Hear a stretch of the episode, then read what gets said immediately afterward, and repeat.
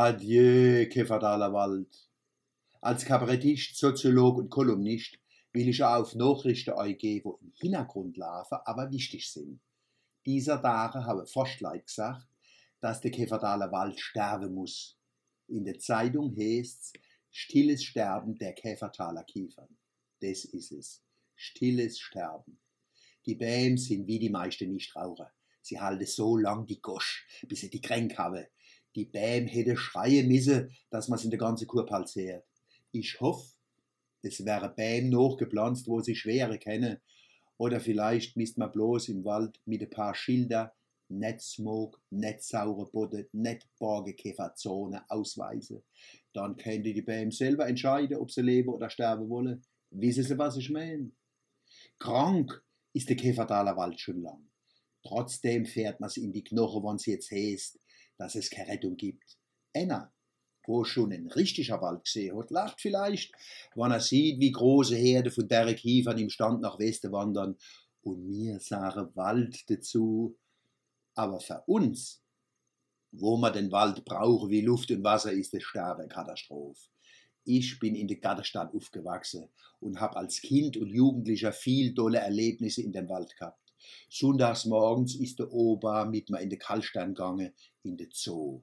Für der Opa war ich aber bloß ein Alibi. In Wirklichkeit hat er mit seinen Freunden Frischobbe gemacht. Wichtig war, dass der kleine Oma viel vom Fuchs, vom Kamel, der Affe und vom Löwe erzählt, dass er vergisst zu fragen, wieso der Opa nach Bier riecht, wo man bloß Viecher angucken waren.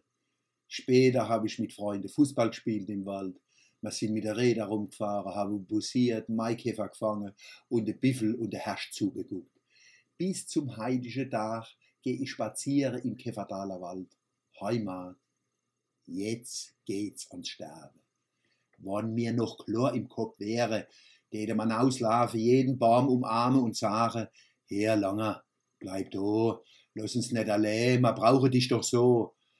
Aber die Bäume wären nimmer antworten weil sie schon zu schwach sind. Wann begreifen wir, dass der große Klimawandel und das kleine Waldsterben zusammenhängen, und zwar über unseren Lebensstil, und dass man nicht davor komme, wann man den nicht endlich ändern. Jetzt. Wenn das einer sagt, kommt regelmäßig ein gewählter Lobbyist, äh, äh, ein bezahlter Politiker und warnt vor Hysterie und Panik das ist billiges Geschwätz, weil Hysterie und Panik natürlich nie helfen.